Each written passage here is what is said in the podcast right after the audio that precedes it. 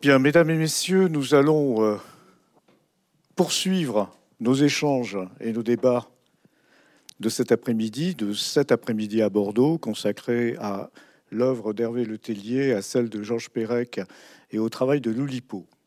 Et pour terminer cet après-midi, euh, j'ai euh, le plaisir de m'entretenir avec Hervé Letellier. Je le remercie de nous accorder un peu de temps et d'une manière non pas irrévérencieuse, mais d'une manière peut-être directe, non pas oblique, comme euh, il a été question cet après-midi, j'ai envie de lui demander si sa venue euh, à l'Oulipo, qui est ancienne, euh, vous avez rejoint l'Oulipo dans les années 90, vous présidez à son travail, à ses activités depuis 2019. Est-ce que dans ce groupe, où les liens, non seulement de travail, mais d'amitié, les liens humains me semblent très forts. Est-ce que vous avez trouvé comme une sorte de, de famille, alors le mot peut, peut faire sourire, de famille spirituelle? Est-ce que vous avez trouvé une, une famille de pensée? Les gens sont spirituels à l'Oulipo, hein. donc euh, il n'y a, pas de problème avec le, nom de famille spirituelle. Euh, l'idée de famille euh, n'est pas euh, une mauvaise euh, définition. On dirait religion, ça irait aussi, puisque religio, c'est ce qui nous relie. Donc, on a des points communs, des, intérêts communs, des, appétences communes. ce qui est vrai que c'est un, c'est un groupe d'amis, c'est-à-dire L'une des questions pour entrer à l'Oulipo, Paul Fournel le formulait voici une trentaine d'années, il faut être charmant. ce qui veut dire qu'Eduardo est charmant, que Clémentine Mélois est charmante, euh, et que tous les membres qui ont été cooptés sont à leur manière charmants, c'est-à-dire que, étant donné que lorsqu'on rentre dans ce groupe, euh, on n'est pas censé le quitter, euh, sauf à se suicider devant huissier euh, pour signifier sa volonté de le faire. Euh, l'idée qu'on va passer une vie ensemble, parce que ça, va être une vie en fait, euh, oblige en quelque sorte le groupe à se choisir des membres qui sont supportables humainement, c'est-à-dire qu'ils ont assez d'ego pour écrire et suffisamment pas pour poser des problèmes collectifs. Donc c'est une condition quand même du, du groupe. Alors après, effectivement, est-ce que pour moi ça correspondait à une famille possible? Euh, Oui, c'était évidemment une, une option, mais que je n'avais pas envisagé. C'est-à-dire que je suis rentré dans le groupe un peu dans l'ignorance de ce qu'il était en termes concrets de fonctionnement. J'avais été invité d'honneur, comme l'a été euh, chacun des membres euh, de l'Oulipo, avant d'être coopté. Lors de cette réunion, j'avais dû être charmant. Et moi-même, euh, en sortant de cette réunion, j'étais charmé. Euh, je trouvais que les gens que j'y croisais, euh, que j'avais croisés à l'époque, il y avait François Kardec, il y avait évidemment Jacques Roubaud, il y avait Jacques Bins qui était un ami, Paul Fournel, bien sûr, mon éditeur, et quelques autres, mais globalement, je connaissais trois personnes au sein de ce groupe. Et, et je connaissais assez peu, d'ailleurs, à l'époque, Pérec. J'avais lu euh, La vie mode d'emploi, j'avais lu La disparition, j'avais lu euh, Island, mais c'est tout. Et euh, donc j'avais une assez faible connaissance finalement de, ce qu'était l'Oulipo et aucune conscience, en revanche, de comment ça fonctionnait. Un jour, Paul Fournel m'a appelé, un soir, et il m'a dit Est-ce que tu veux être membre de l'Oulipo? J'ai dit oui. Il m'a dit Tu es membre de l'Oulipo, puisque ça avait déjà été voté. Euh, ce qui semble logique, parce qu'on ne peut pas vous demander si vous voulez être membre de l'Oulipo et puis revenir deux jours plus tard en vous disant ils veulent pas finalement. Ça serait désagréable. Donc en fait, lorsqu'on vous le propose, c'est que ça a déjà été décidé. Et c'est en rentrant à l'Oulipo que j'ai découvert que la phrase de Queneau, nous découvrons le mouvement en marchant, enfin, ou nous réinventons le mouvement en marchant, était parfaitement efficace et définissait bien le travail que nous faisions. Et puis pour euh, continuer euh, dans l'un des débats qui a été euh, tout à l'heure avancé, j'ai découvert que évidemment, comme chaque membre de l'Oulipo, j'étais oulipien depuis bien avant d'y rentrer. C'est-à-dire que toute une série de mes travaux et de mon, rapport à l'écriture en général était un rapport directement lié à un, goût pour la contrainte, et donc forcément un goût pour la liberté, parce que ça va ensemble. Et, c'est une évidence en fait pour quiconque la pratique. Enfin, la phrase est à la fois de Baudelaire et de Valéry. Enfin, tout le monde le dit dans il y a une, dimension euh, de très grande liberté à s'appliquer une contrainte parce que ça nous libère des, immédiatetés de la langue. Et euh, très vite, on, se rend compte que tout ce qu'on a pu faire auparavant, euh, tous nos goûts littéraires, toute notre bibliothèque elle-même est, constituée de, de gens qui sont assez proches en fait des démarches olympiennes. Pas toujours, hein, parce que par exemple, j'avais une bibliothèque très garienne avec beaucoup de bouquins de Romain Gary et et on ne peut pas dire que Gary soit un fanatique de la contrainte. Mais euh, en revanche, j'avais évidemment euh, des livres de viande, des livres de Queneau, j'avais euh, beaucoup d'ouvrages qui s'apparentent à, l'Oulipo, c'est-à-dire Lewis Carroll, j'arrive, j'avais tout ça chez moi. Donc, arriver dans, dans, le groupe était évidemment une sorte de. Et Calvino, évidemment, j'avais tout Calvino. Était une sorte de. d'émerveillement, c'est-à-dire vraiment à un moment donné, je, quand j'ai découvert que j'étais membre de l'Oulipo, il m'a fallu un certain temps pour comprendre que j'étais membre du groupe dont avait fait partie Italo Calvino. Je trouvais ça euh, très très fascinant. J'espère ne pas vous heurter, mais c'est difficile. Hein. Oh, je n'ai pas l'intention de vous heurter. Non, mais d'expérience, c'est difficile. Je vous crois sur parole. Euh, je vais recevoir vos propos, ce que vous venez d'énoncer, comme un indice, et je vais m'entêter. Je vais m'entêter parce que vous avez écrit euh, Toutes les familles heureuses, où il s'agit d'une famille, et il y a quelque chose qui m'a interpellé, et par analogie, je souhaite vous interroger à propos de l'Oulipo et de votre place dans l'Oulipo. Dans toutes les familles heureuses, vous dites que votre compagne, il lui arrive de vous reprocher que dans votre roman familial, vous ne deviez rien à personne. C'est vous qui l'écrivez. Alors, je ne vais pas vous interroger pour savoir si c'est vrai. Et je dis euh, juste après qu'elle euh, qu'elle insiste en disant Or, ça n'existe pas. Tout le monde doit quelque chose à, tout le monde. Et je lui réponds Évidemment, elle a raison, elle a forcément raison et on doit, y compris euh, au manque. Euh, on a tout à l'heure parlé du manque. Euh, le manque chez Pérec est quelque chose de central, très opératoire, même qui déterministe même chez Pérec. Et chez moi, le manque est aussi opératoire. C'est un autre type de manque, complètement inversé, puisque c'est l'absence d'une mère au sens euh, maternel et, aimant. Mais euh, ce manque est opératoire, oui, il n'y a pas de doute là-dessus. Alors ce que je voulais dire euh, sans malice, je voulais vous entendre sur ce point.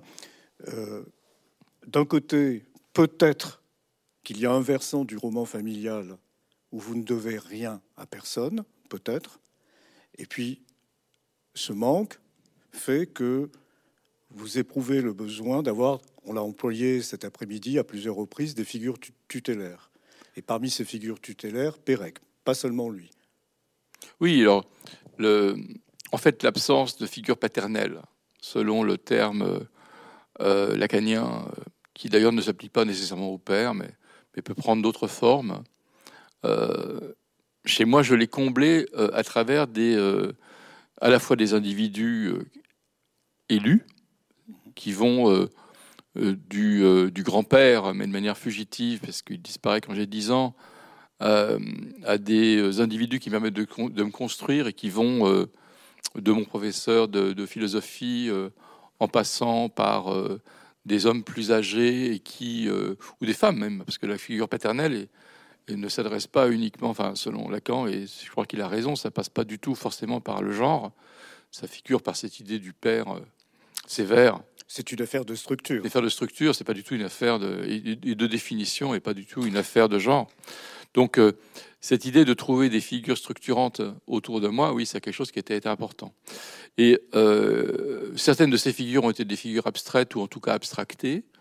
euh, comme par exemple des, des, œuvres littéraires ou des écrivains.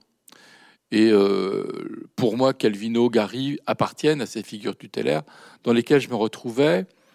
Et au fond, quand je dis à un moment donné qu'il n'y a pas de peur plus bête en littérature que, la peur d'être influencé, en fait, ça revient à une idée que le, père est un modèle, et donc euh, on veut faire pareil. C'est pour ça qu'on existe d'ailleurs en tant qu'espèce sur Terre, c'est qu'on fait pareil que nos parents, et, que les gens de notre tribu, et que finalement on a réussi à survivre de génération en génération grâce à cette capacité d'imitation dans laquelle on est. Mais au-delà du côté euh, darwinien de la chose, il y a une évidence, c'est que pour moi, faire pareil en littérature, c'était quelque chose qui était naturel et qui ne m'a jamais posé problème. Au point que euh, il m'arrive de regarder la plupart de mes romans ou de, mes travaux comme étant référencés. Pas forcément référencés de manière évidente, mais à chaque fois, je pourrais dire ceci est, né de cela, d'une lecture ou d'un goût. Euh, clairement, l'anomalie est, née de, de de style euh, et de Si par une nuit d'hiver un voyageur, parce que Si par une nuit d'hiver un voyageur lui-même était né de, de de style, comme le Calvino l'explicite extrêmement bien. Si je dois parler de, du de la nostalgie, le de la nostalgie est construit euh, autour d'une structure calvinienne de jeu et même dans la langue. C'est mon premier roman. J'avais fait d'autres textes avant, mais qui étaient des nouvelles ce premier roman se place clairement sous la figure tutélaire de Calvino. Et puis, euh, je pourrais énumérer comme ça la, plupart de mes travaux. Euh, je compte jusqu'à 100, ça joue avec, ça joue avec exercice de style. Euh, les amnésiques dont il a vécu d'inoubliables, ça fait évidemment une référence discrète à, Je me souviens de Pérec, même si ça fonctionne tout à fait de manière autonome. Mais il y a cette, il y a cette dimension si lui l'a fait, ça doit être possible de le faire moi-même, et je vais le faire différemment. Et à Loulipo, il y a toujours eu cette idée que faire pareil que son camarade, c'est pas gênant. Et je crois que c'est extrêmement libérateur aussi de pouvoir se dire qu'on peut faire pareil. On pourrait euh, énumérer les livres des Oulipiens qui sont construits à partir de cette idée de grande liberté euh, autorisée par l'absence de terreur d'imiter quelqu'un. Euh, ils sont très nombreux la possibilité de voir, par exemple, on, a le livre de Pérec, qui est une petite nouvelle qui s'appelle Le voyage d'hiver. Le fait que tout le monde se soit emparé à l'Olipo du voyage d'hiver pour en faire une œuvre collective est indicateur de cette capacité qu'on a au sein du groupe à travailler collectivement et individuellement sans, frayeur de, des influences qu'on a les uns sur les autres. Ça foisonne hein, à l'Oulipo. On a parlé tout à l'heure de, la, de la vie mode d'emploi, mais dans, dans, dans, 53 jours, le nombre d'intertextualité est absolument hallucinant. Faire pareil, j'entends, mais on ne fait jamais pareil. Bien sûr. C'est pour ça qu'on peut faire pareil. Si on faisait vraiment pareil, ça s'appellerait du plagiat. Oui. Non, on est, on est, plus on va vers l'autre et plus on va vers soi en littérature, parce qu'il n'y a pas de, il n'y a pas de contradiction en fait à se trouver dans le texte des autres. En fait, pour moi, l'idée forte, c'est que si les textes, disons, nous influencent, c'est que justement, ce n'est pas une influence, c'est un écho qu'ils trouvent en nous. C'est-à-dire que euh, quand je lis Gary et quand je lis euh, euh, La vie devant soi, d'Ajar, certes, la raison pour laquelle ce texte me plaît autant, c'est pas parce que il va m'influencer, c'est parce que je trouve que il y a dans l'écriture que je trouve, que, il y a dans l'écriture d'Ajar quelque chose que j'aimerais moi-même atteindre et qui en tout cas euh, cogne en moi. Et c'est pas le cas euh, pour d'autres auteurs. Je ne trouve pas ce plaisir euh, chez Musil. non pas que je n'aime pas Musil. parfois, on aime, des livres sans avoir pour autant envie de faire pareil. Et j'ai jamais eu envie de faire pareil que Musil. donc, il y a des, auteurs, par contre, dont on a envie de s'approcher, parce qu'au fond, on a envie de les avoir comme amis, parce qu'on les a déjà comme amis, ils sont dans notre bibliothèque et ce sont des, euh, non seulement des figures entre guillemets tutélaires, mais ce sont des figures amicales, voire protectrices, dans la limite où on peut avoir des dieux protecteurs chez soi. Euh, les livres en font partie. Il n'y a pas de doute pour moi.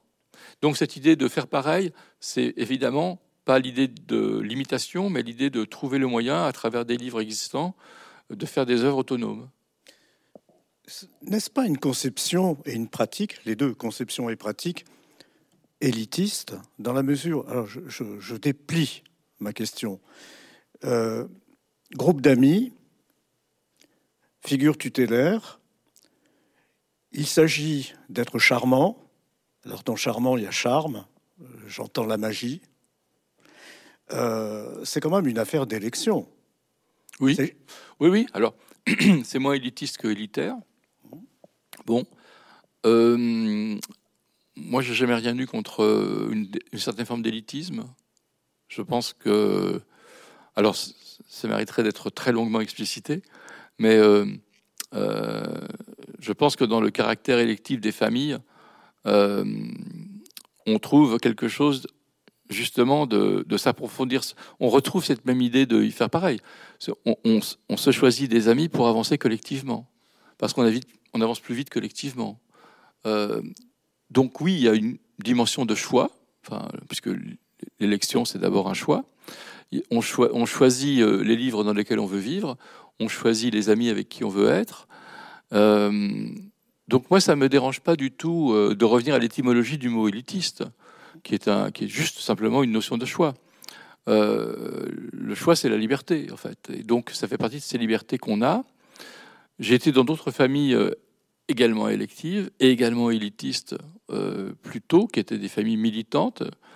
et ça m'a jamais vraiment totalement dérangé. Même l'émission qui s'appelait Les Papous à France Culture était une, sorte de, de, famille. On se retrouvait de manière affectueuse euh, même si on ne se voyait pas en dehors euh, des travaux euh, de l'émission. Et d'ailleurs, à l'Oulipo, il y a des gens qui sont proches de nous, y compris effectivement, et d'autres qui sont proches de nous au niveau du travail. Et c'est pas forcément les mêmes. Il y a des petites nuances entre les choses. Donc, moi, j'aime bien cette idée des, choix. Je pense que si ce n'était pas le cas, le groupe aurait disparu depuis très longtemps on est, face à un groupe littéraire qui existe depuis maintenant 61 ans, euh, très précisément en ce moment. Euh, il n'est pas possible de, faire maintenir, de maintenir euh, la vitalité, la créativité et la cohésion d'un groupe aussi longtemps s'il n'y a pas une dimension affective et s'il n'y a pas très profondément inscrit quelque chose qui est de l'ordre du choix personnel, collectif. C'est-à-dire quelque chose qui, justement, fait que chacun des individus trouve quelque chose à apporter à l'Oulipo. D'ailleurs, les, critères pour faire rentrer quelqu'un à l'Oulipo, c'est quoi? C'est en dehors du côté charmant. Il faut non seulement que la personne apporte quelque chose à l'Oulipo, mais il faut que l'Oulipo apporte quelque chose à la personne. Et ces deux euh, éléments qui sont des éléments qui disent euh, les, les critères que nous mettons en avant pour faire rentrer quelqu'un dans le groupe. Tout à l'heure, à propos de Pérec, il a été question de transmission. Et l'un de nos invités euh, disait euh, il y a peut-être les faux juifs et les vrais juifs. Et le vrai juif, euh, c'est celui qui a un fils juif.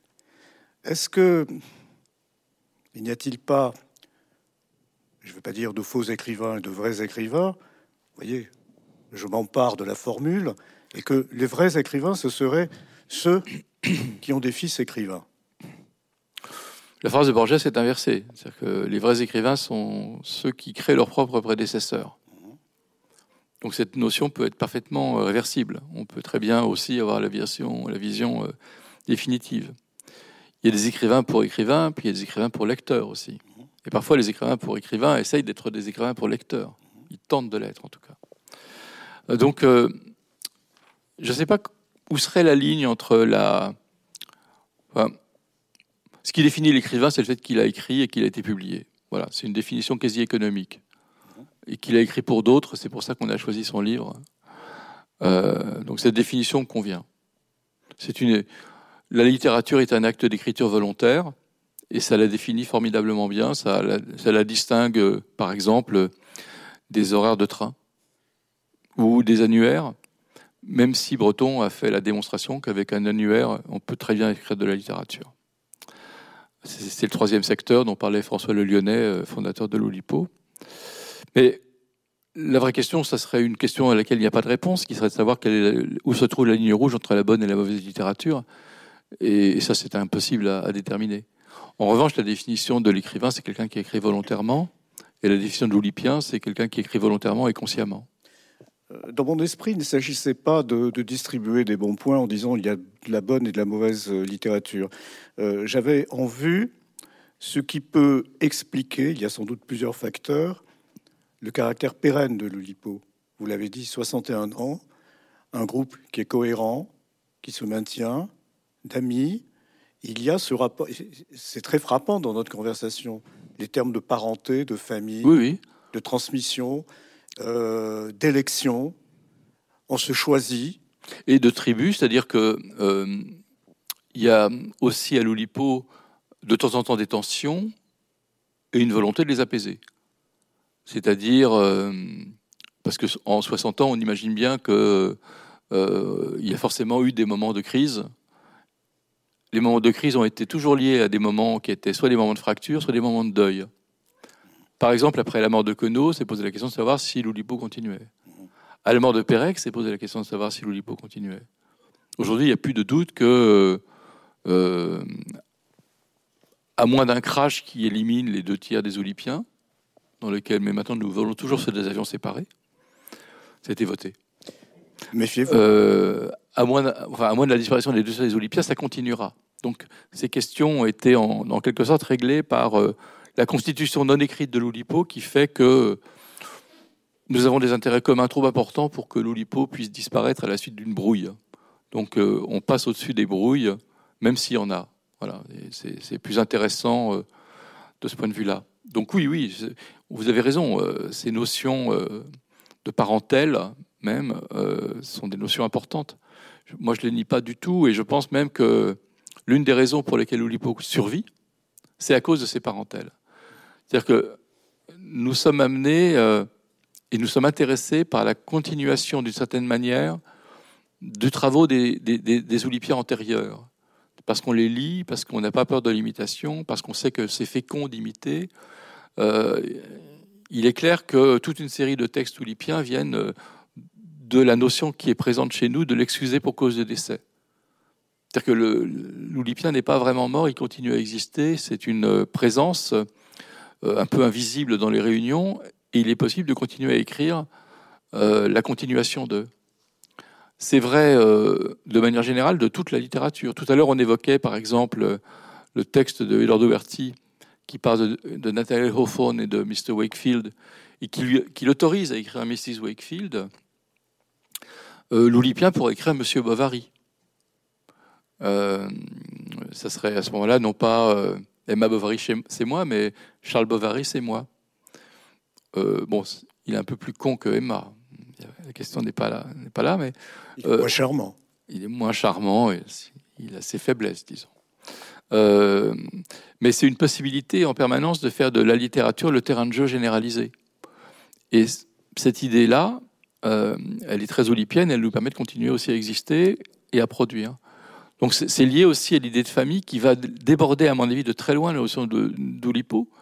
C'est que euh, non seulement toutes les œuvres oulipiennes font partie du corpus, mais toutes les œuvres oulipisables euh, font partie du corpus. Et donc on a droit à presque tout. On peut jouer avec tout ce qu'on veut. On peut, on peut emprunter, on peut poursuivre des œuvres et on peut s'inspirer d'œuvres. Et ceci explique, à mon avis, qu'on survit depuis si longtemps. C'est que le principe même de l'Oulipo, qui est un principe à la fois de jeu, euh, de combinatoire, euh, de procédé, de procédure, existe depuis la nuit des temps et, nous avons simplement formalisé au sein d'un groupe l'existence d'un courant littéraire qui a toujours été euh, maintenu au fil des siècles et au fil des époques et au fil des civilisations. C'est quelque chose qui aujourd'hui constitue un groupe international, mais qui ne qui n'est pas une invention. Euh, d'où l'idée du plagiat par anticipation, c'est que c'était pas possible de considérer que des gens qui avaient produit des textes de nature olympienne avant nous soient exclus du groupe. Donc cette, c'est toutes ces notions-là qui font que le groupe, à mon avis, a ses chances de durer.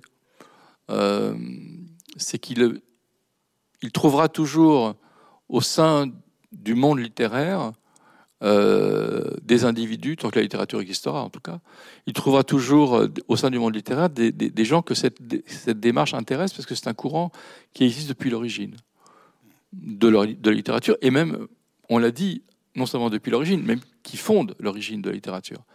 Euh, tout à l'heure, on expliquait que les mots dans toutes les langues quasiment racontés et comptés ont la même origine. c'est lié, au, lié à la mélodie, à la rythmique, à la rimique qui est présente dans toutes les littératures fondatrices, de Gilgamesh en passant par, euh, euh, euh, l'Ecclésiaste, en passant par évidemment l'Iliade et l'Odyssée. Donc de la, Mésopotamie, en passant par le monde hébraïque, en passant par les Grecs, il y a toujours eu cette présence très forte de la, de la numération et de l'énumération au sein de la littérature.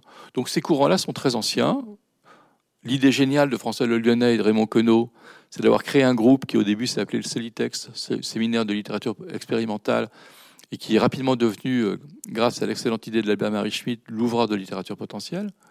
Euh, parce qu'Oulipo, c'est quand même beaucoup plus sympa que Celitex, euh, au point qu'on a dû se battre pour que quelqu'un n'en fasse pas une marque de vêtements.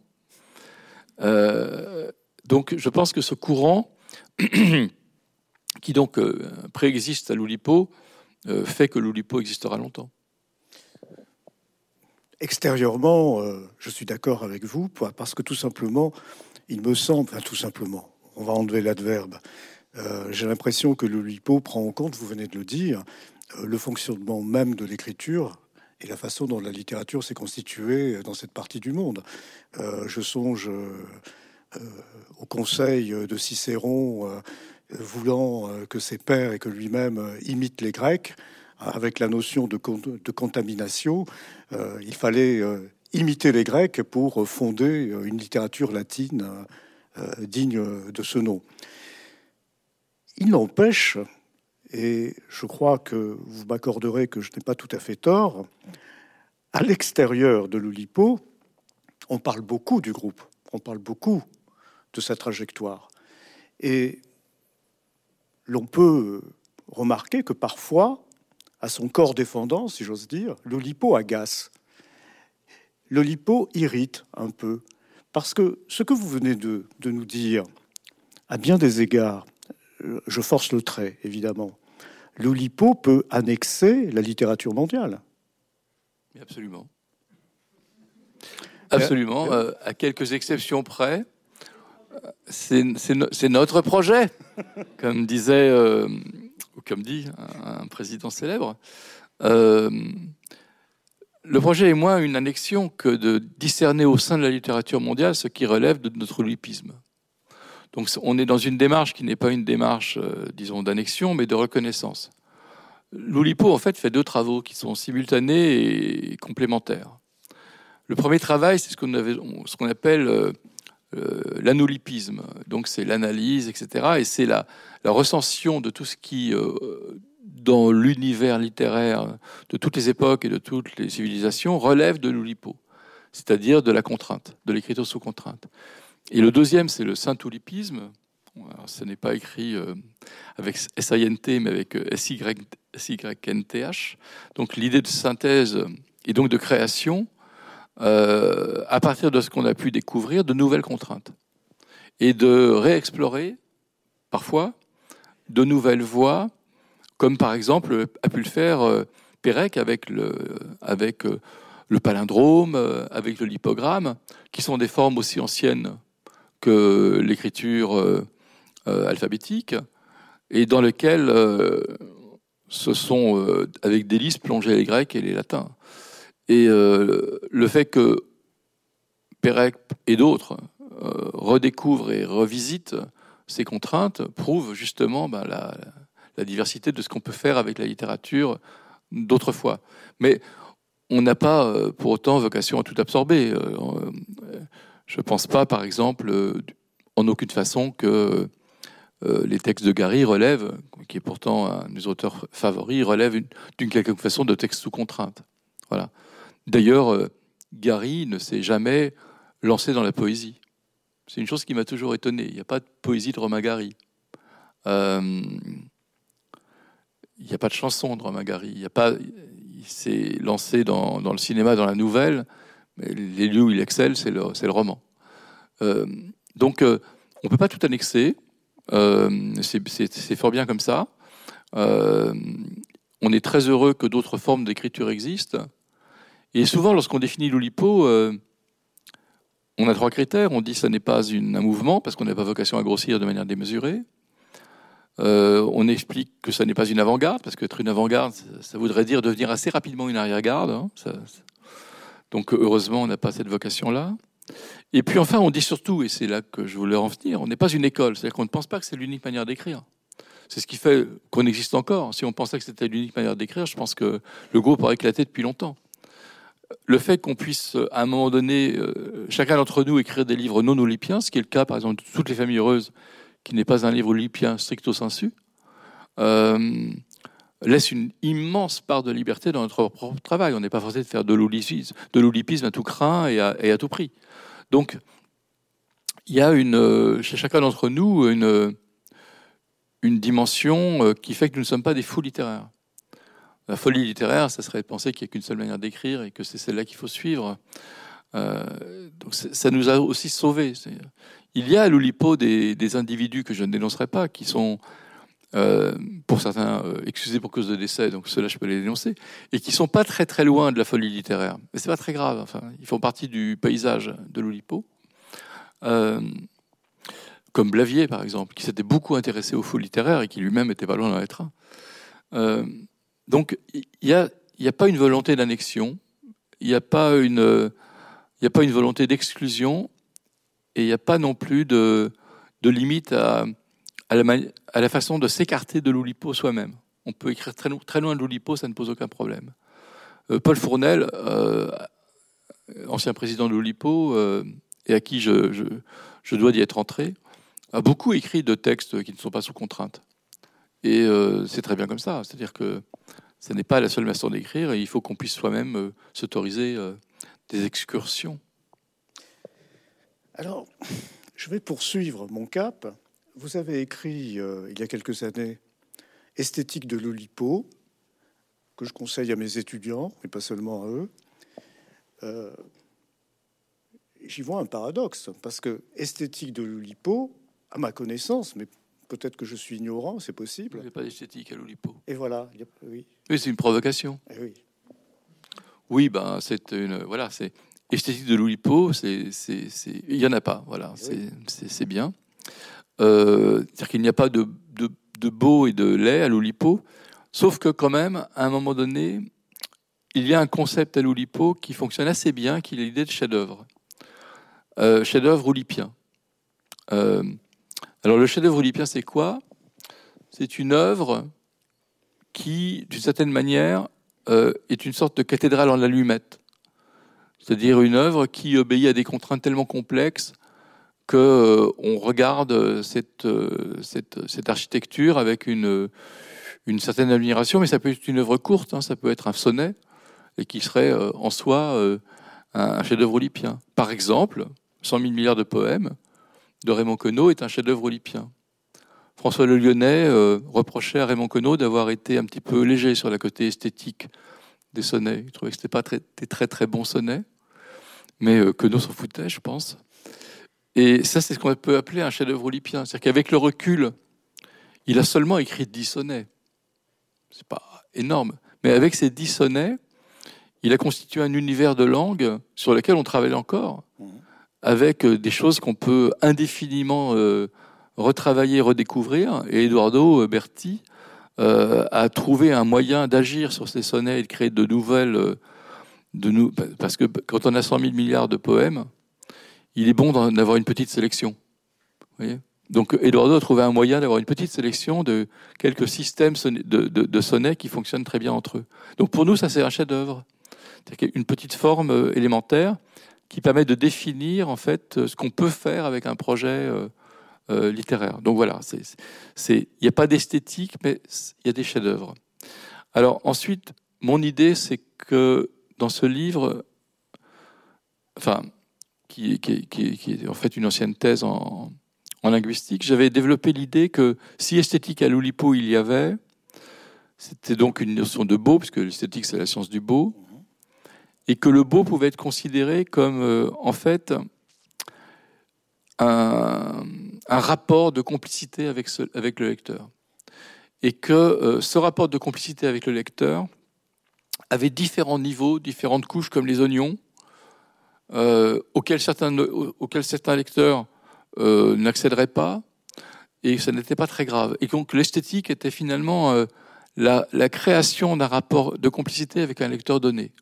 Je dis bien lecteur donné, parce que euh, j'ai tout le monde à l'Oulipo euh, a écrit des textes qui ne fonctionnent pas dans toutes les situations. Et moi, j'ai écrit un, en particulier un recueil de poésie qui s'appelle euh, Les opossums célèbres, qui sont très construits de manière extrêmement simple. Je mélange une personne célèbre avec un animal. Donc, par exemple, le marsupial avec Al Capone. Donc ça donne le marsupial Capone. Ou euh, Marilyn Monroe avec le homard. Donc ça donne le Marilyn Monroe. Bon, qu'est-ce que ça veut dire? Ça veut dire que si par hasard vous parlez de, vous, lisez un de ces contes, euh, qui sont des petites fables en fait, à quelqu'un qui ne connaît pas Marilyn Monroe, vous vous faites euh, une sorte de four absolument total. Donc l'esthétique de la complicité tombe totalement à l'eau à ce moment-là.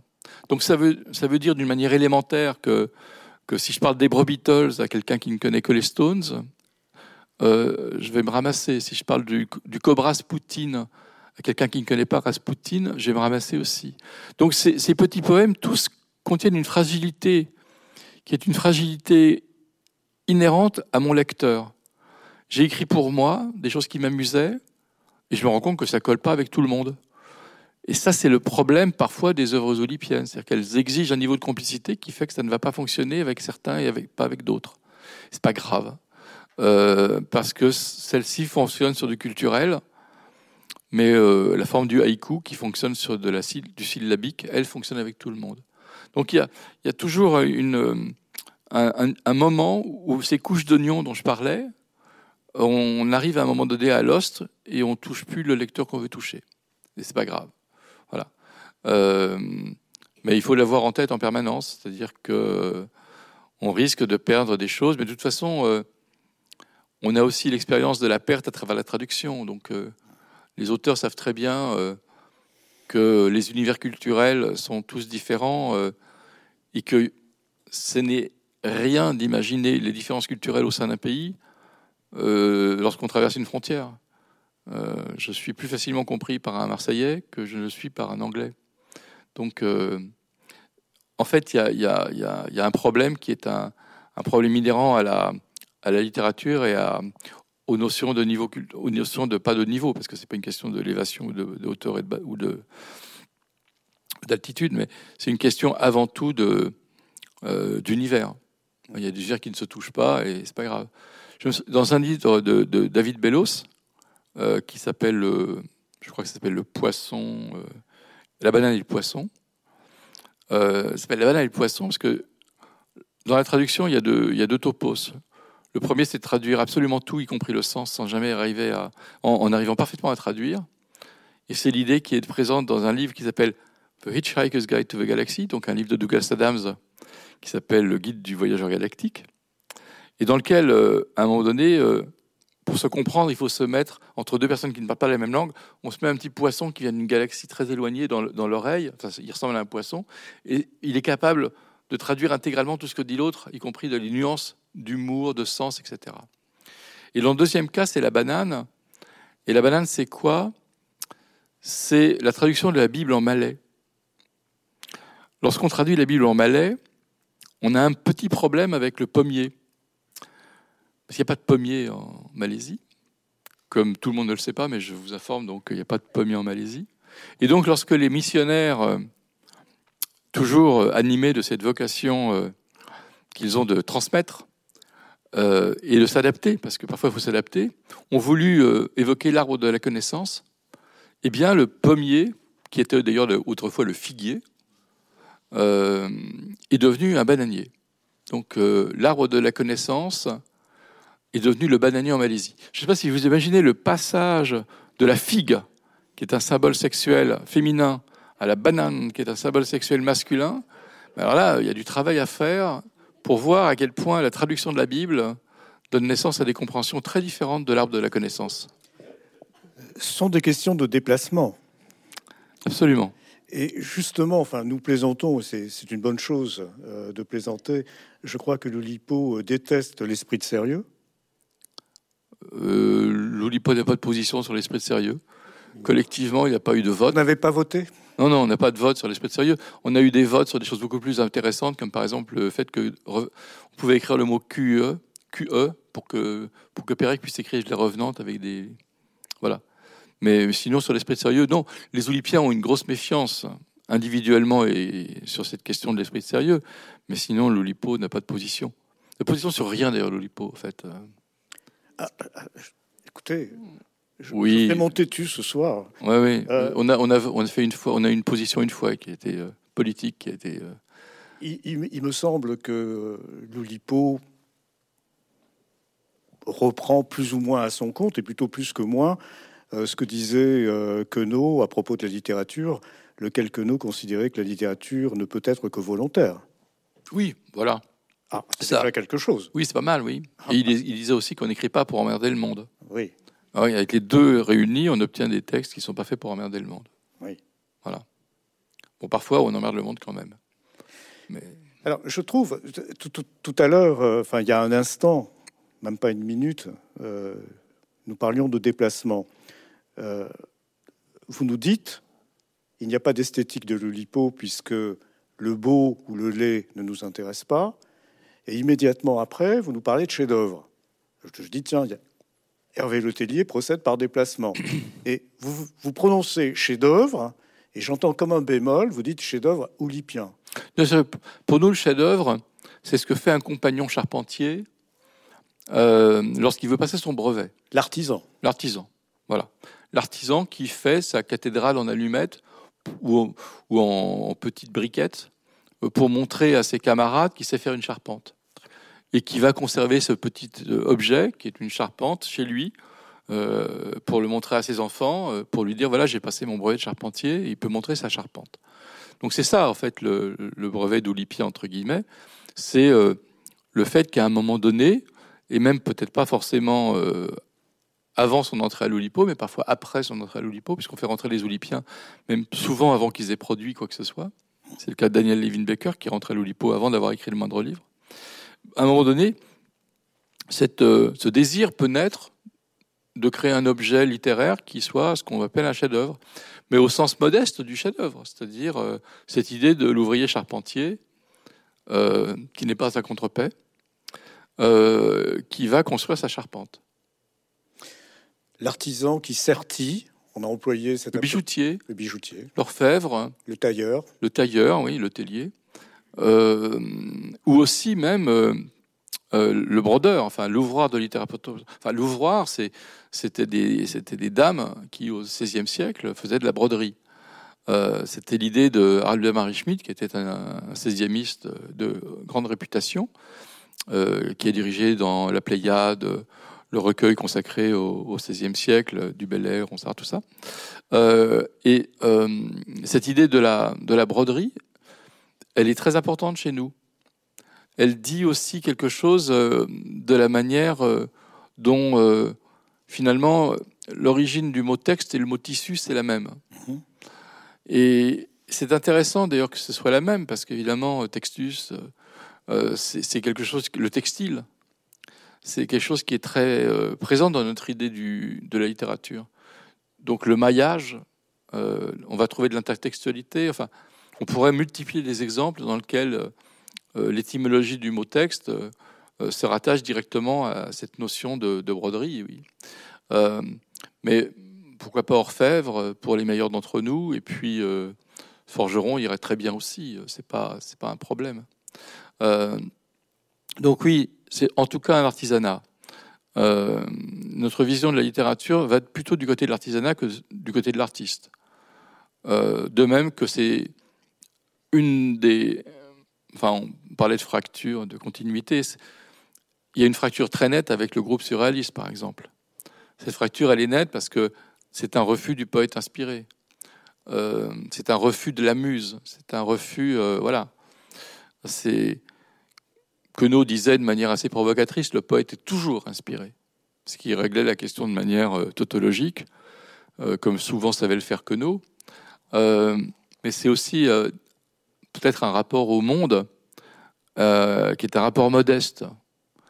alors ça peut paraître à la fois, ça peut paraître contradictoire d'avoir un rapport modeste au monde alors que le but de chacun des Olympiens, c'est d'écrire des œuvres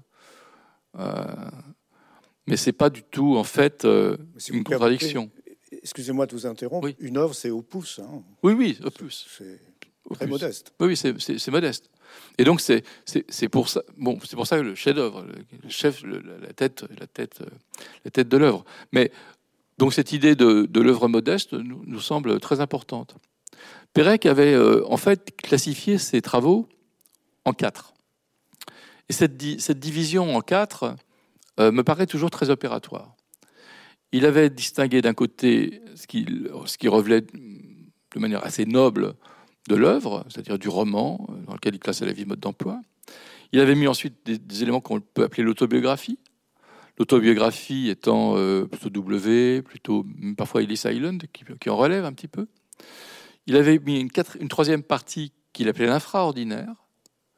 L'infraordinaire qui était la réflexion sur euh, bah, la manière dont, s'organise le monde et dont on en parle banalement.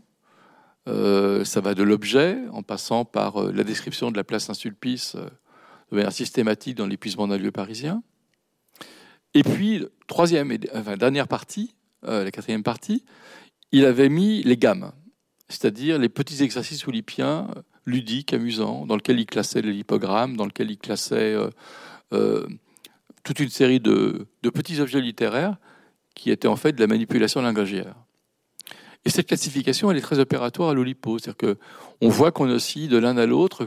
Parfois, on mêle les deux, on mêle deux d'entre eux, trois d'entre eux, quatre d'entre eux. Et il y a tout ça, en fait. C'est ce qui permet, en fait, d'écrire des œuvres euh, plus complexes, peut-être que pas mal d'autres, parce qu'on ne s'interdit pas aucun de ces quatre secteurs. C'est pourquoi on va trouver dans beaucoup de livres olipiens des, des choses qui relèvent euh, aussi bien du ticket de métro. Euh, tout à l'heure, on, parlait de Berti qui, qui met des QR codes, qui est une nouvelle forme euh, d'apparition de, de forme dans un livre, de manière à ce qu'il y ait une extension à ce livre. C'est une démarche qui va vers euh, l'ouverture du livre. C'est-à-dire que d'un seul coup, on propose une, ouverture. et cette combinaison de toutes les démarches fait que les livres olympiens ont, à mon avis, cette diversité qui est volontaire, une fois de plus, parce que l'écriture est volontaire. Avant de nous tourner vers euh, l'assistance, j'ai encore euh, deux points à propos desquels j'aimerais vous entendre. Euh, vous venez de parler du dernier livre d'Eduardo Berti avec les QR codes. Vous me tendez la perche pour revenir sur la question de l'inspiration, d'un certain romantisme, d'une certaine pratique surréaliste de la littérature.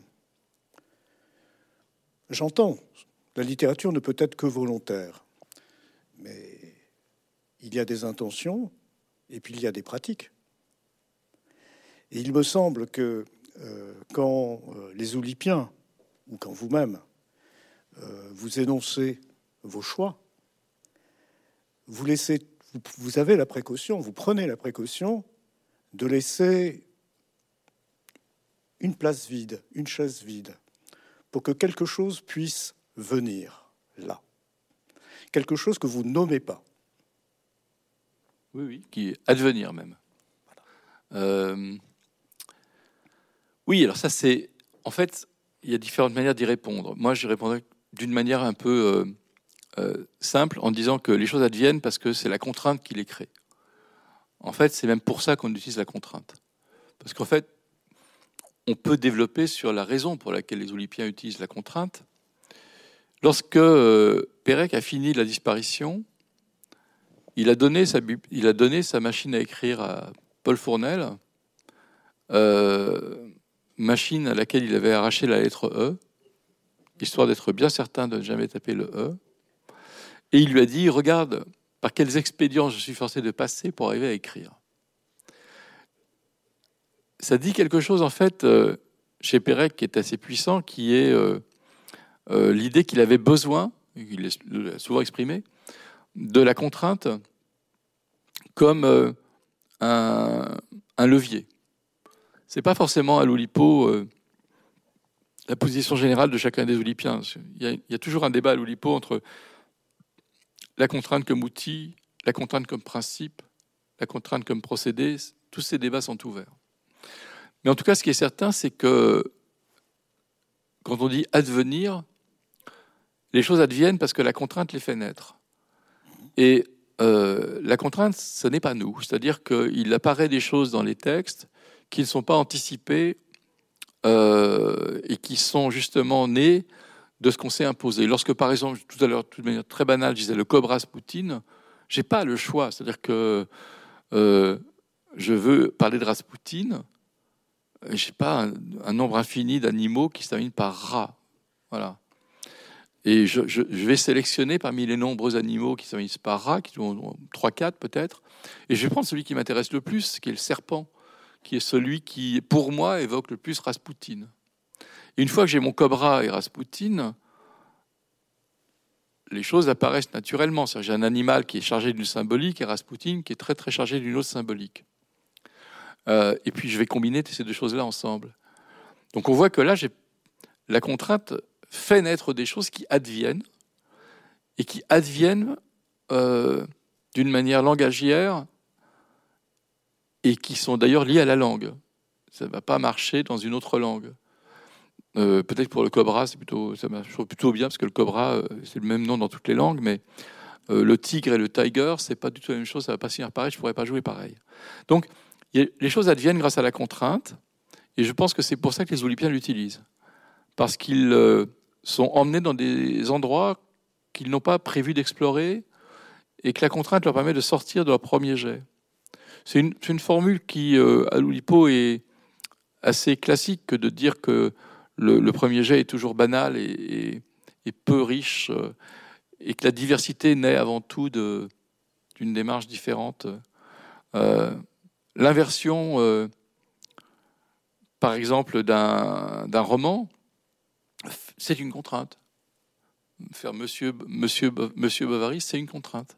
Donc, toutes ces choses, ce sont des choses qui adviennent parce que ce sont des choix qui sont des choix arbitraires, ou pas d'ailleurs, l'arbitraire est une question qu'on peut se poser, euh, et qui font, qui font advenir. Je, je, crois beaucoup euh, au côté fécond de la contrainte pour ces raisons-là. Et j'aime bien aussi, là aussi, il y a un débat à l'Oulipo entre est-ce que la contrainte doit être arbitraire ou pas. Je, suis partagé, il m'arrive d'utiliser des contraintes arbitraires. Euh, lorsqu'il choisit de prendre le sonnet, c'est arbitraire. Pourquoi prendre les sonnets? C'est parce qu'il a décidé que c'était le, le poème par excellence, mais il aurait pu prendre la Villanelle ou il peut prendre le, chant royal. Il prend le sonnet parce que ça lui paraît évident. Euh, et donc, le, système lui-même euh, de la contrainte fait naître des choses qui ne sont pas prévues. Et cette euh, imprévisible, ce qui n'est pas tout à fait la même chose que le hasard, fait que l'Oulipo peut être considéré comme l'anti-hasard et en même temps utiliser les phénomènes de combinaison comme étant l'un des plus puissants moteurs de la création. Je trouve que c'est la grande force je dirais, du corps de doctrine de l'Oulipo, de refuser la littérature et l'écriture comme dictée de la pensée, breton, etc., et en même temps de pratiquer la littérature en laissant la possibilité d'une pointe de dictée de la pensée. Parce qu'il me semble que il est tout à fait possible qu'un oulipien détermine un dispositif, un agencement, une contrainte, et ensuite il y a la dynamique de l'écriture. Et la dynamique de l'écriture peut bouleverser le dispositif. Alors oui, mais euh, je vais prendre la vie, la vie mode d'emploi de Georges Perec. Georges Perec s'impose 20 contraintes par chapitre, enfin une vingtaine, disons, de contraintes par chapitre. Les chapitres font une vingtaine de pages. Il arrive que dans le premier paragraphe, il règle toutes les contraintes. Et donc, euh, c'est comme si c'était amusé en un paragraphe à euh, éliminer tout ce, tout ce qu'il lui a imposé. Il a mis dedans la couleur, il a mis la matière, il a mis la citation, il a mis l'auteur, etc. Et puis c'est fini. Et après, il lui reste 19 pages pour faire ce qu'il veut. Donc en fait, il triche. Mais, mais il a ce démarreur de départ qui fait qu'il va, il va pouvoir avancer. donc oui, oui, oui, bien sûr, vous avez raison. Le... La contrainte comme shifter. Oui, c'est ça, comme shifter. Mais euh, la, la, vraie, la vraie force de la contrainte, vraiment, c'est d'aller ailleurs. Moi, je sais que j'ai été étonné de découvrir que dans 53 jours, j'ai cherché, cherché, cherché, mais j'ai travaillé sur la préface récemment. Euh, les démarreurs de chacun des chapitres sont inspirés de la chartreuse de Parme. Euh, c'est invisible, c'est-à-dire il faut vraiment une exégèse fouillée pour voir comment euh, Pérec fait bouger euh, la chartreuse euh, de chapitre en chapitre. ça se voit à peine. Et ça donne une, idée de la manière dont finalement la contrainte est masquée, c'est-à-dire que de temps en temps elle est visible, de temps en temps, elle est masquée, ça c'est aussi un débat qu'on n'a pas abordé, mais fondamentalement, oui, il y, a, ce phénomène de la qu'on se libère assez vite de la contrainte pour euh, laisser toute la place à l'écriture. Et que dans certains cas, comme je disais, elle était un principe, dans certains cas, elle est un outil. Pour Pérec, souvent, elle est un outil, mais euh, ce n'est pas nécessairement le cas. Je n'ai pas, de, pas de problème majeur avec cette idée que euh, on puisse parfaitement faire abstraction de, la, de, de tout ce qu'elle peut imposer. Le clinamen, par exemple, à l'Oulipo, qui est, euh, bon, qui est une notion euh, assez forte, qui dit qu'on peut se, ne pas utiliser la contrainte si on sait qu'on pourrait l'utiliser. Ce qui ouvre là, là pour le coup, euh, tout est Permis. tout est permis. Ce coup, là, tout est permis, oui. là, là, on peut vraiment absorber toute la littérature mondiale. Là, d'un seul coup, on a, on a l'éponge dans laquelle on peut faire entrer jusqu'à Ezra Pound sans aucun problème. Euh, donc oui, cette idée, elle est, puissante. Mais elle est, amusante en même temps. Euh, il y a quelques péri-oulipiens, donc des gens qui ne sont pas membres de l'Oulipo, mais qu'on observe avec beaucoup d'intérêt, et qui, euh, font des choses proches de nous.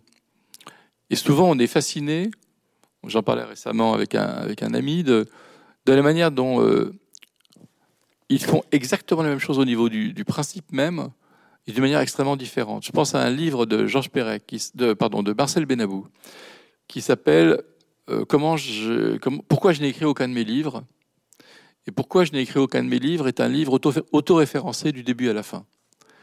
Et euh, qui euh, commence par, je ne voudrais pas dire une bêtise, mais ça commence par d'abord une phrase courte. Ensuite, une phrase plus longue qui installe le lecteur dans une certaine. Le livre s'auto-référence de, de, phrase en phrase, et tout le livre est déroulé euh, sans que jamais il ne soit question d'une quelconque euh, narration, d'une quelconque fiction, et ça fonctionne extrêmement bien. Et on le lit jusqu'au bout, fasciné par ce qu'on a réussi à faire. Et quand on voit ça, on se dit bon, ça a été fait une fois, on peut pas le faire deux fois. En fait, si. Guy Bennett l'a fait dans un livre qui s'appelle Ce livre. Et euh, Guy Bennett est un, auteur américain euh, qui a, je crois, une soixantaine d'années et qui euh, a écrit ce livre, peut-être en connaissance du texte de Pérec, mais du texte de Marcel Benabou, mais peut-être pas. Et puis, je pense à un autre texte qui est évidemment la disparition, où on peut se dire que ce texte a été fait une fois et on ne peut pas faire deux fois la disparition. Or, Jacques Jouet, qui est un très grand inventeur de, formes, euh, a commencé à écrire voici quelques années un livre qui s'appelle L'imitation. Et qui est un livre aussi qui est un lipogramme en E, dans lequel le héros s'appelle je ne sais plus comment, si quelqu'un s'en souvient. Si s'en souvient, bon. Et il imitait, hein, il imitait tout. Voilà. Euh, il continue comme ça sur mode, ce mode, en arrivant à raconter une autre histoire que celle de la disparition, euh, à travers l'idée de, limitation. Donc on se dit qu'en fait, il n'y a pas de limite à la créativité autour d'une contrainte qu'on pense pourtant être épuisée. Et ça, c'est très, très réjouissant. Ma dernière question, pas véritablement une question. Nous avons beaucoup parlé euh, de transmission, d'inspiration, de figure tutélaire. Mais en fait, euh, en vous écoutant pendant euh, les trois quarts d'heure que nous venons de, de, passer ensemble, je me demande si euh, un Oulipien ne cherche pas, non pas un père, ni même un fils, mais une fratrie, des frères. C'est-à-dire que depuis tout à l'heure, nous filons la métaphore de la famille, mais peut-être qu'il conviendrait de déplacer et de ne pas parler de famille, mais de parenté, et de repérer dans la parenté la fratrie. Oui. Moi, ce que je pense, c'est que ce qui nous constitue en tant que c'est un doute par rapport à la langue. C'est-à-dire que nous n'avons pas confiance dans la langue. Nous n'avons pas confiance dans la manière dont la langue aborde le réel. Je pense que c'est ce qui fait peut-être euh, la communauté des, Oulipiens ou des périoulipiens, c'est que la contrainte autorise tout, parce que justement la langue est elle-même manipulatrice. Qu'on croit qu'on est naturel dans la langue, mais que l'oulipien a une certaine, une certaine conscience du fait qu'il n'est pas naturel dans la langue. C'est-à-dire que la langue, constituée de mots, est une forme, ce qu'on appelle en mathématiques une forme discrète, et, numériquement limité euh, de phonèmes qui, croyons-nous, nous permet de recouvrir le réel. Et donc nous avons, euh, nous pourrions avoir l'illusion qu'en utilisant euh, tous les vocables disponibles dans la, dans la langue, on pourrait écrire une fiction qui corresponde exactement au réel. Or, en fait, le réel est infini, il est continu, il y a une infinité de couleurs, dans un spectre, mais nous n'avons qu'une trentaine de mots pour définir toutes ces couleurs. Donc, en quelque sorte, le pavage que constitueraient les mots laisserait toujours, en fait, entre les, entre les dalles, des, des petits brins d'herbe qui surgiraient de, ci et de là, et qui constitueraient euh, l'intouché du langage. C'est-à-dire quelque chose que le langage n'atteint pas. Et ce qui, constituerait la fratrie qu'est l'Oulipo, ce serait cette communauté de pensée que parce que justement nous ne pouvons pas toucher par le langage le réel, la contrainte nous autorise à ne pas être euh, dupes de cette incapacité. Et puisque nous ne sommes pas dupes de cette incapacité de la langue à toucher le réel, la contrainte nous donne tous les droits. Ce qui veut dire que, par exemple, euh, on peut très bien écrire un trois quatrains de deuil euh, dans les contemplations comme le fait Hugo, en sachant très bien que ce qu'il écrit n'est pas son deuil, n'est pas exactement ce qu'il aurait pu dire avec des mots, mais que la contrainte qu'il s'applique de la rime et du rythme va l'emmener ailleurs que sa propre douleur. Et au fond, la littérature, c'est ça, c'est-à-dire utiliser des mots qui sont très limités pour raconter une histoire qui, au fond, parce que les mots sont très limités, ne sera pas le réel. Et il y a chez l'Oulipien cette acceptation-là, c'est-à-dire cette acceptation et ce deuil de la capacité de la langue qui nous autorise plus encore que, que simplement l'illusion d'une prose qui ne serait pas contrainte et qui penserait, parce qu'elle est libre, parce qu'elle se croit libre, qu'elle a recouvert euh, une partie du réel. Nous n'avons pas cette illusion-là. Nous pensons que la langue est limitée. Et c'est cette limitation qui nous autorise tout, en fait. Et qui nous donne la liberté d'aller plus loin avec la contrainte. Moi, ça m'a toujours frappé qu'au bout d'un moment sur un texte, j'abandonne. J'abandonne parce que euh, je n'arrive pas exactement à dire ce que je voulais. C'est important, cette conscience de ne pas avoir réussi à dire ce qu'on veut. C'est ce que Benjamin explique. Lorsqu'il faut traduire un texte, dit Benjamin, il ne faut pas traduire le texte. Parce que le texte, l'auteur n'a pas de toute façon réussi à dire ce qu'il voulait. Donc, ce que Benjamin dit au traducteur, il dit ne visez pas le texte, puisque le texte est déjà un échec. Visez ce qu'a voulu atteindre le texte et traduisez ça. Donc c'est une pointe de triangle qui se trouve au-dessus du texte et que la traduction va tenter d'atteindre comme le texte dans la langue originelle a tenté de l'atteindre. Et donc c'est un deuil, d'une certaine manière, de la volonté de l'auteur d'arriver à définir le réel. Et c'est ça, c'est ça qui justifie, à mon avis, l'Oulipo, c'est cette acceptation du deuil de la langue. Et c'est la contrainte qui va permettre d'aller au-delà du deuil. Vous savez que je lis un peu Freud et, Lacan.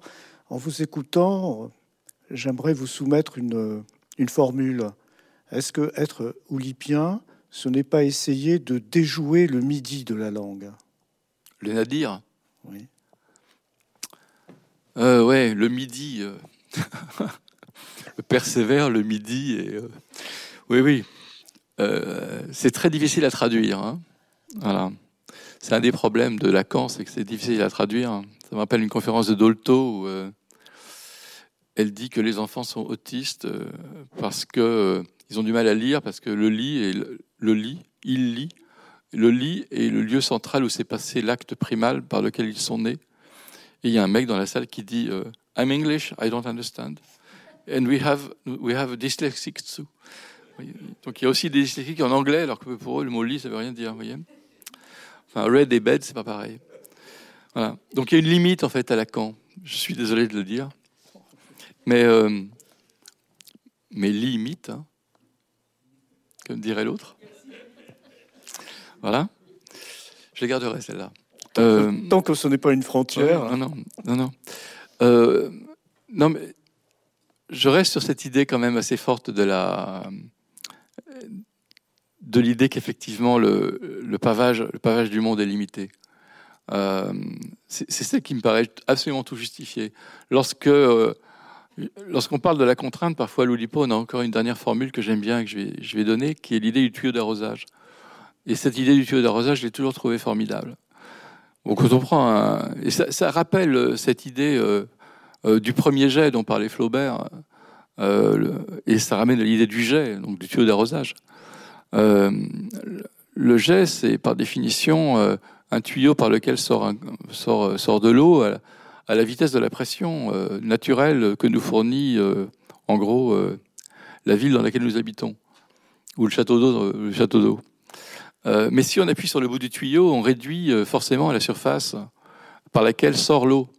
Et cette réduction de la surface, elle permet d'aller plus loin et d'arroser le bout du jardin, alors que sinon on n'y arrive pas. Et je trouve que c'est intéressant que la contrainte permette d'arroser le bout du jardin. Euh, et pas seulement la plate-vente qui est juste devant nous, et qu'en appuyant sur le bout, on va un peu plus loin. On peut même arroser des gens, euh, et ça s'appelle euh, la complicité avec le lecteur. Et c'est parce qu'on arrive à le toucher avec le bout, le bout du tuyau, parce qu'on appuie dessus. Je pense qu'en votre nom, à toutes et à tous, nous pouvons remercier Hervé Letellier. Euh, je vous remercie beaucoup. Merci beaucoup. Et je vous dis à bientôt à Station Ozone pour euh, un autre après-midi à Bordeaux.